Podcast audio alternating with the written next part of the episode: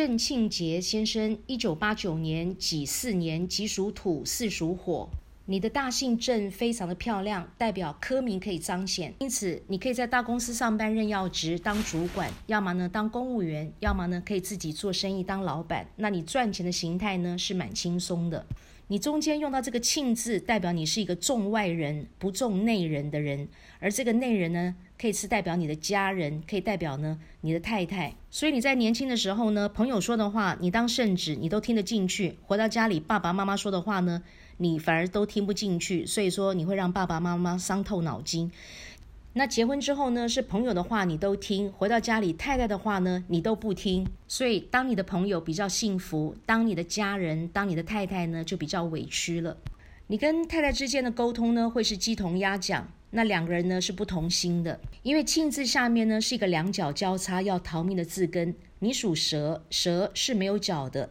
因此叫做画蛇添足，多此一举，也代表呢，你的家人、你的内人、你的太太对你来说是多此一举的，所以你比较不重视他们。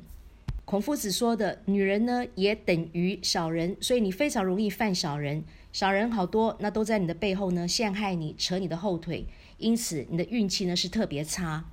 也代表感情这条路呢，你会走得非常的不顺利。最后这个劫字代表工作事业，代表钱财，也代表一切事物的总结。你的工作事业是非常的不顺利。如果说你今天在大公司上班的话呢，你会做一些杂七杂八的烂工作。如果说你是自己当老板的话，那就是老板兼撞钟，事必躬亲，代表你没有员工，没有部署，没有手下来帮你，那都是你自己一个人要忙。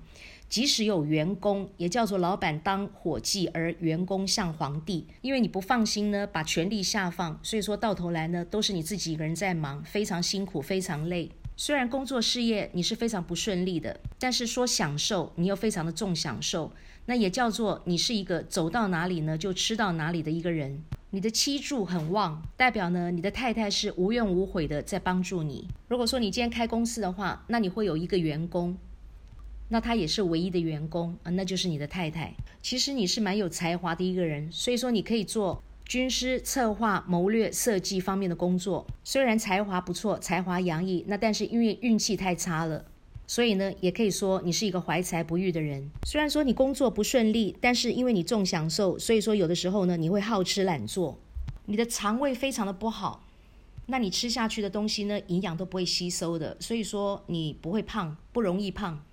那你血光意外多，皮肤呢容易过敏。